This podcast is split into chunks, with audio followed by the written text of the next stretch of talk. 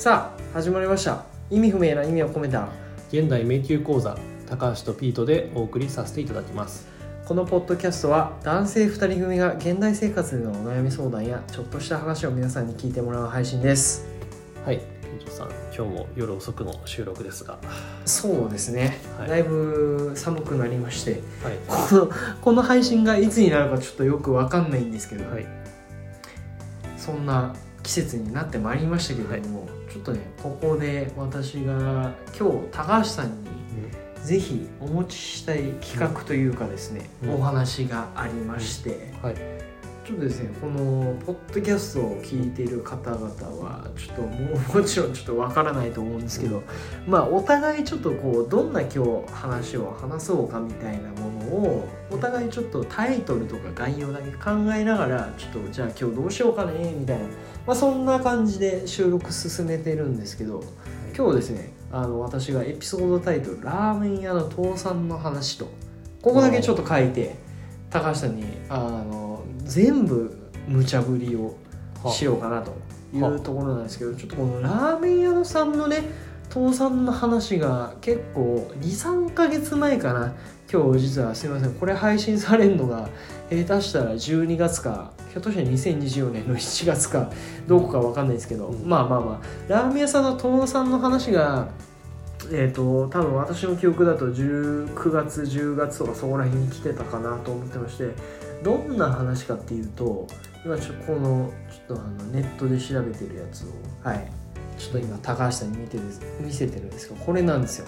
はい。ラーメン屋の倒産が増えています。信用調査会社東京商工リサーチの発表によると今年の1月から8月までのラーメン屋の倒産は前年同期比の3.5倍と激増と言っていい数字。最初に緊急事態宣言があった。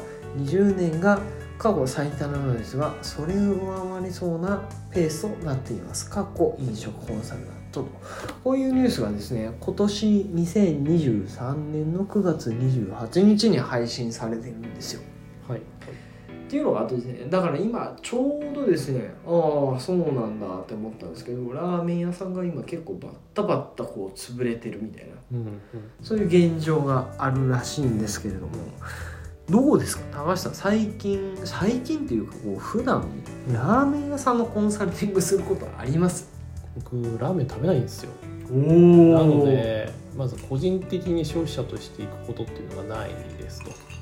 はいはいでかつラーメン屋の事業に何かっていうのはないですね。おお、なるほど。じゃあそんな中でですけど、じゃあちょっと仮にどこかからお客さんもしくはお客さんからめちゃくちゃ仲いい友達から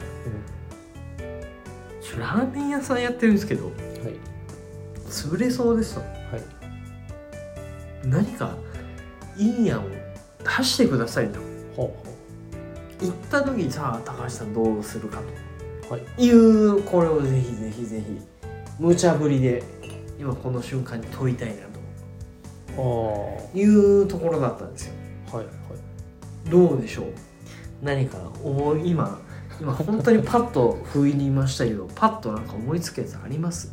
うんどうなんですかね。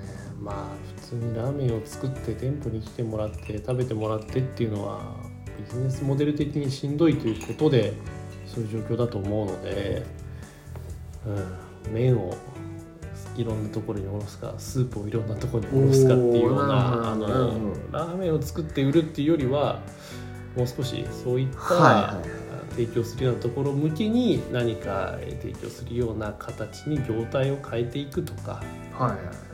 いうようなこととかを、うん、考えるかなとは思いますけれども根本的に延命もしくはそれでもきついんじゃないかなっていうふうには思ってしまうかなとは思ってます。なるほどなるほどここでちょっと今日なんでこんな話を私が振ってるかというとうん。私ねこれね一つ絶対的な答えを持ってるんですよ。うん。あしかもソースは2チャンネルなんですけど。そう。それちょっとソースが2チャンネルは置いといて、うん。ちょっと私ちょっと2チャンネルをソースにしたあの答えを今行ってみるんでぜひぜひそこをちょっと論破していただけたらなと思うんですけどちょっと聞いてもらっていいですか？あはい。あ論破前提というかちょっと批判的なあそうですね。なんかツッコミどころがあったらぜひぜひ。わかりました。はい。お願いします。はい。じゃあ言いますね。はい。いやなんかやっぱりでもラーメン屋さんっていうとやっぱりスープを作ったりとか、そこの部分でもうひたすらこう骨とかからこうん。コトコトコトコト煮たりするわけじゃないですか、はいはい。それで美味しいスープを作ってまあそこに麺を入れて具を入れてそういう形が多いと思うんですけど。はい。実は高橋さんって高校の時日本にまだ来てなかったと思うんでご存知ないと思うんですけど、はい実は私高校の時に日本に帰ってきて大学生ぐらい、12年生ぐらいまでの間でここで油そばが爆発的に流行ったんですうよ、んで爆発的に流行った理由は何なのかどうでしょう？ここまでいったら高橋さん分かります？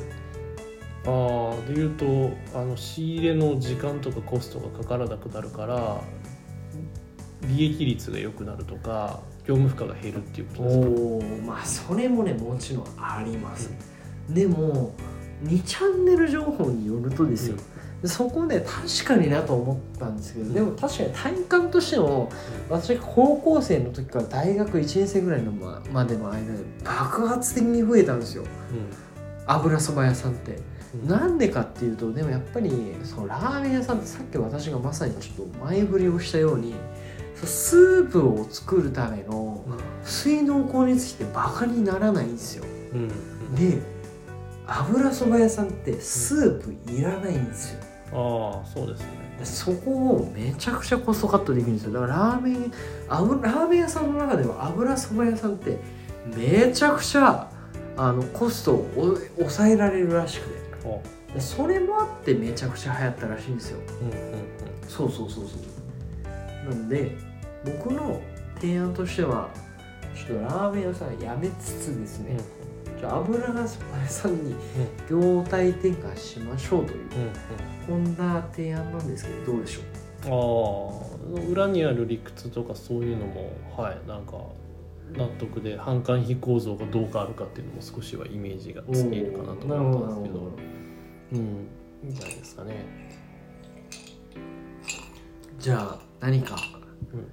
我々にうん。相談があったら 我々はあの油そば屋さんはどうでしょうかもう答え言っちゃったじゃないですか。あそっか油そば屋始めようで終わりでいいんじゃない？で す確か何も僕らに相談する必要がないみたいなね、まあまあ油そば屋に転換する時の書類とかもろもろの対応の段取りとか銀行とかの相手とかですか？僕らができるのはそしたら。まあまあそこら辺はねあとねまあこうそれのためのこうブランディングとかね、YouTube とかね、うん。音声こういったこう音声コンテンツを配信するとかね、うん。そこら辺もあのお手伝いはできるかなと思いますけど、まあ、基本的にはですね その油そば屋をやってください。やってくれとやってくださいというところでですねあの今日終わると思うんですけどそうですね。どうでしょうか？まあ、あの最後注釈をついておくと僕らはもうお酒を飲んでただ普通にヨタ話をしてるレベルの話なので